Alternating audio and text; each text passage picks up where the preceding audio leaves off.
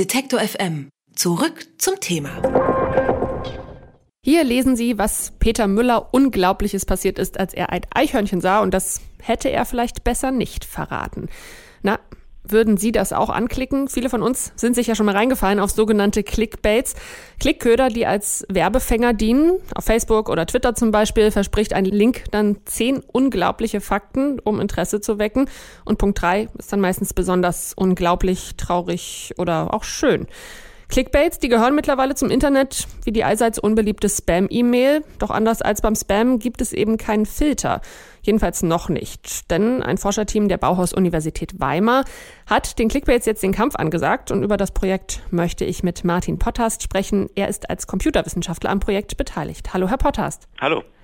Haben Sie denn bei Ihren Forschungen schon etwas Unglaubliches herausgefunden, das unsere Hörer schlecht schlafen lassen wird? Hm. Wir haben eine Pilotstudie gemacht und dort herausgefunden, dass wenn man von den Top 20 Publishern im englischsprachigen Raum, da sind so illustre Namen wie Washington Post, New York Times, Guardian, aber auch Online-Publisher wie BuzzFeed oder Mashable darunter. Wenn man von denen 3000 Tweets sich zufällig herauszieht, dann sind nach einer Mehrheitsmeinung von drei Personen etwa ein Viertel davon als Clickbait anzusehen. Und das ist eine ganze Menge, finde ich. Wie kam es denn überhaupt zu diesem Forschungsprojekt? Also wie, wieso haben Sie sich gerade auf Clickbaits spezialisiert?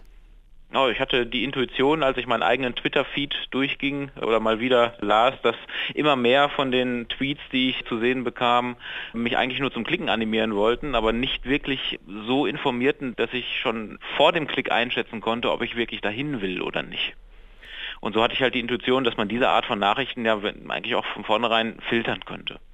Obwohl sich das ja wahrscheinlich äh, ziemlich schwierig gestaltet, wenn man, naja, weil Sie auch sagen, ne, Washington Post und so weiter, das sind ja auch Namen, wo man jetzt nicht automatisch alles rausfiltern kann. Das stimmt. Es werden da seriöse Inhalte mit dieser Art von Werbung, ja die Clickbait ja im Prinzip ist, vermischt.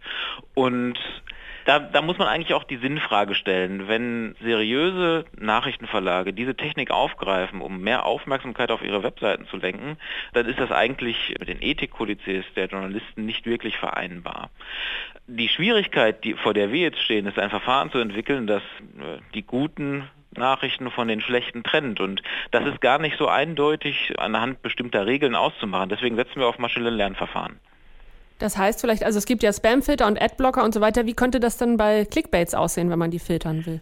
Bei Clickbait-Filterung ist es im Prinzip ganz ähnlich wie bei Spam-Filterung. Man hat ein Verfahren, das auf Basis sehr subtiler Charakteristiken wie Schreibstil oder ob dort emotionale Reaktionen versprochen werden, also das heißt mit Phrasen oder verschiedenen anderen Charakteristiken, die man versucht zu quantifizieren, wird ein maschinelles Lernverfahren trainiert auf Basis einer sehr großen Anzahl von Beispielen. Ich habe vorhin die Zahl von 3000 in den Raum geworfen. Wir wollen einen Datensatz erstellen, der 30.000 Beispiele enthält, mindestens.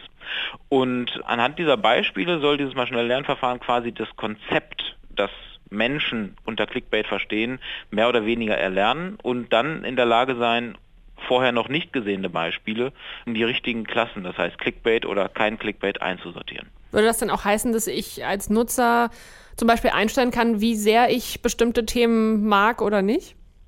Genau, über Personalisierung haben wir auch schon nachgedacht. Wir haben ja, wie vorhin schon gesagt, drei Leute jeweils auf diese 3000 Tweets schauen lassen und die hatten auch durchaus unterschiedliche Meinungen, was Clickbait ist. Der eine war sehr forsch und hat gesagt, bei Washington Post zum Beispiel sind 57 Prozent aller Tweets Clickbait.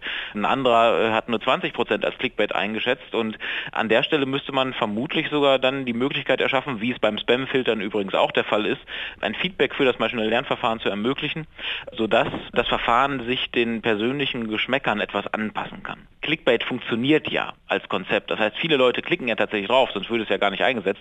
Das heißt, es muss auch Leute geben, die sich dafür interessieren und denen möchte man das natürlich nicht vor der Nase wegfiltern. Jetzt kennen wir ja auch die Werbebanner zum Beispiel und Werbung im Internet, die ja auch durchaus nervig sind aber ja auch irgendwie wichtig sind für die Webseiten und deren Betreiber vor allem. Werden dann Clickbaits auch gebraucht, um Geld zu verdienen? Das hoffe ich nicht. Ich hoffe, dass Nachrichtenverlage in der Lage sein werden, in Zukunft online doch wieder anders auf die nötigen Klickzahlen zu kommen, um das Geld, das sie brauchen, zu verdienen. Clickbait löst natürlich das fundamentale Problem, möglichst viele Leute auf die eigene Webseite zu holen, damit man um die eigentlich guten Inhalte dann Werbung platzieren kann, um damit dann die Erstellung der Inhalte zu finanzieren. Das Problem an der Stelle ist, dass da ein Teufelskreis dahinter steckt. Wenn jetzt plötzlich die ganze Konkurrenz anfängt oder ein großer Teil der Konkurrenz anfängt, Clickbait zu verwenden, um einen größeren Stück des Aufmerksamkeitskuchens auf die eigenen Webseiten zu locken sozusagen, also für sich zu beanspruchen, dann kann dieser Konkurrenzdruck halt dazu führen, dass auch eigentlich sehr seriöse Verlage, die solche Techniken nicht einsetzen wollen, mehr oder weniger dazu gezwungen sind, zumindest in kleinen Teilen mit gleichzuziehen. Und ich hoffe, dass zumindest eine Technologie, die Clickbait filtert und das die Verbreitung dieser Technologie dazu beitragen kann, die Grenze neu zu ziehen, das heißt die Grenze des Akzeptablen.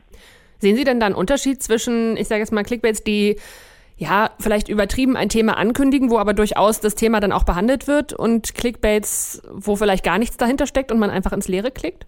Ja, da gibt es ein weites Spektrum von extremen Arten von Clickbait, wo, wie Sie schon gesagt haben, gar keine Information ist und es wird einfach nur irgendeine Sensation versprochen. Das ist auch, ich würde mal sagen, die ursprünglichste Form von Clickbait.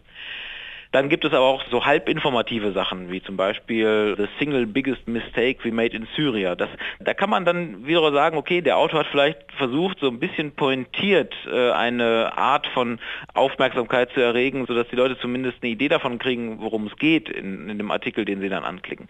Das Formulieren einer Titelzeile ja eigentlich auch eine Kunst im Journalismus und wir hoffen natürlich, dass wir nicht durch unser Verfahren jetzt diese Kunst zum Kollateralschaden werden lassen. Das Projekt wird ja auch äh, von Google finanziell unterstützt aus dem Innovationsfonds. Wie ist es dazu gekommen? Als ich die Idee hatte, Clickbait zu erforschen, war es dann halt so, dass gleichzeitig Google diese Ausschreibung hatte bezüglich des Innovation Funds der Digital News Initiative. Und als ich dann bemerkte, dass Clickbait äh, auch und insbesondere von Nachrichtenverlagen eingesetzt wird, war halt die thematische Überlappung zu dem, was Google fördern möchte, nämlich Innovation in Online-Medien ähm, gegeben. Und deshalb haben wir dort den Antrag gestellt. Meinen Sie denn, Google fühlt sich auch durch die Clickbaits gefährdet, die eigenen Werbeeinnahmen? Google direkt würde ich jetzt nicht sagen. Ich würde eher sagen, dass es ein Problem sozialer Netzwerke ist. Google hat natürlich auch ein eigenes soziales Netzwerk, aber es ist eher ein Problem von Facebook oder Twitter weil die halt noch bedeutend größer sind als Google im Augenblick.